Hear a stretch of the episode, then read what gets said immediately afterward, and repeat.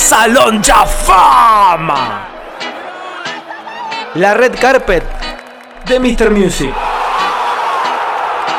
Al Salón Ya Fama.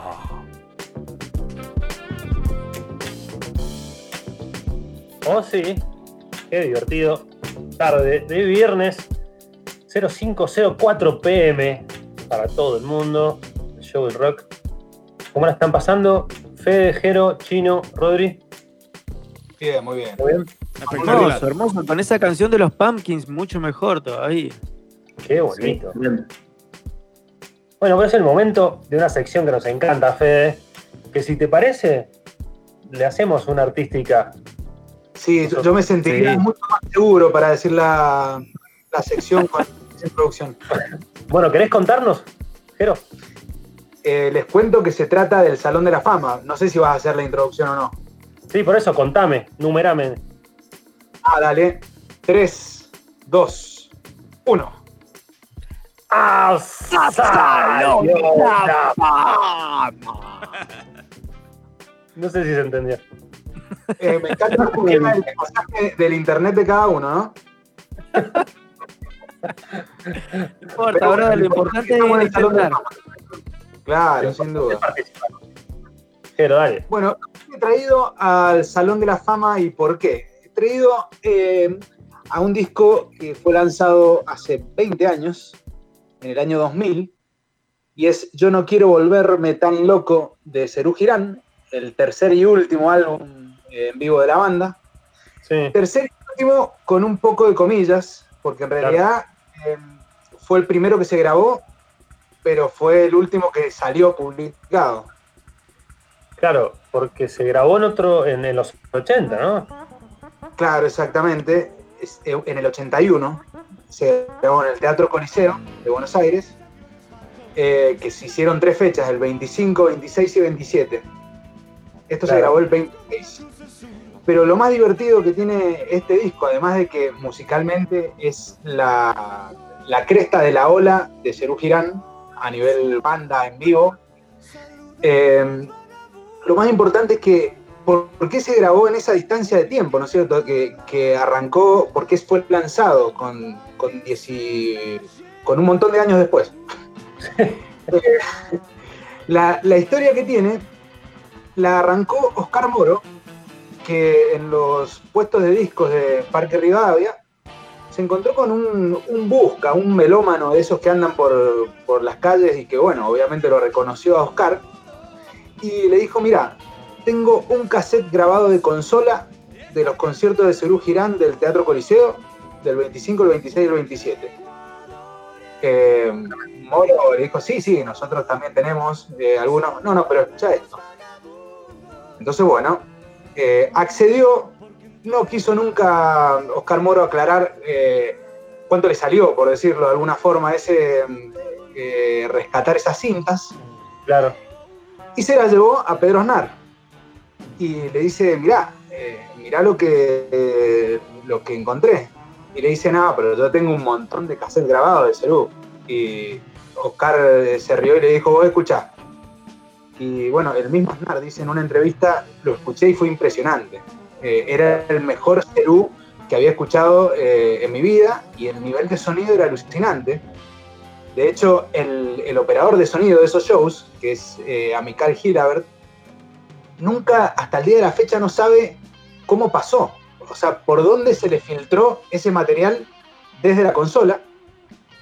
Eh, y bueno, y lo- cuando obviamente ya después se lo llevan a Charlie y Charlie también quedó eh, sorprendido con, con el Cerú que estaba escuchando. Claro. Del Charlie que conocemos, le dijo esto se merece un disco. Corta. cortito. Entonces se salieron a buscar, obviamente, un sello discográfico, dividieron las tareas en parte, porque bueno, Moro ya había sido el, el hallazgo arqueológico, eh, Charlie quedó como el encargado del arte de tapa, y. Pedro Aznar se encargó de todo lo que era audio. Y David Lebón. Y David Lebón está en Mendoza, es el Pachá, y está de acuerdo, decía Pedro Aznar en la entrevista también.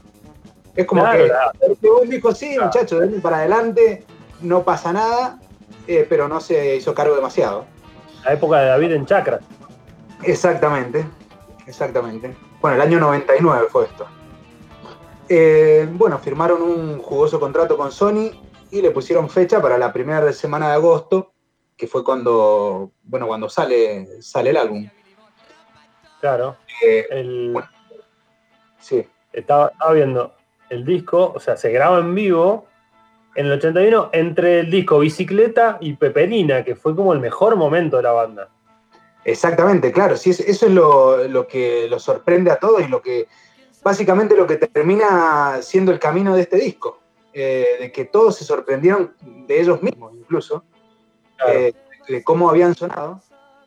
Y, y por eso el, el material lo único que, que hizo Aznar fue remasterizarlo, porque era eh, un, un material que estaba de- desde consola, entonces no, no, no tiene ninguna re- regrabación posterior, eh, no tiene prácticamente nada, un, un remasterizado con, con la supervisión de Pedro Aznar. Eh, bueno, un arte de tapa que incluye también material inédito, de, de fotógrafos y de archivos personales de la banda. Y después notas también escritas eh, de, de toda la banda, que bueno, si, si se acuerdan, es como una especie de collage que tiene un par de fotos y termina formando la banda, con, también con, los, con inscripciones y demás. Sí. Muy simpático.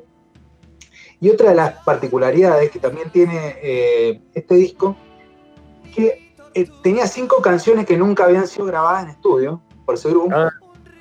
Eh, Oh Dios, ¿qué voy a hacer? de David Lebón, que después aparece en, en un disco de David Sí. Eh, Espejismo en la Nieve, que también después aparece en el primer disco solista de Pedro Aznar, claro. Inconsciente Colectivo, que también aparece en el disco solista de Charlie, en Yendo de la Cama al Living, Sí. Alto en la Torre, eh, una canción de Sui Generis, que, que, bueno, le pone un poco de, después de barniz Charlie y, y también sale, sale en uno de sus discos. Y yo no quiero volverme tan loco, que justamente es la, la- la canción que, que le pone nombre al disco. Eh, lo graba Charlie en Yendo de la Cama al Living, en otra Claro. versión totalmente distinta que es, es más, más lenta. Esta es una versión como más, más punk. Que la graba con León Gieco. Exactamente. Claro, es totalmente distinta a la, a la versión original que había hecho Cerú, pero bueno, básicamente es la misma canción. Un discazo. Así que claro, por todo esa, ese marco me pareció que dije, es un disco que merece el Salón de la Fama. Además de que musicalmente Cerú Girán está en la cresta de la ola. Y además cumple el requisito de los 20 años. Cumple el requisito de los 20 años, recién cumplidos. Muy bien. Así que bueno, Bueno, vamos a escuchar un poco de, de- de este discazo de Cerú. Dale, suena Cerú.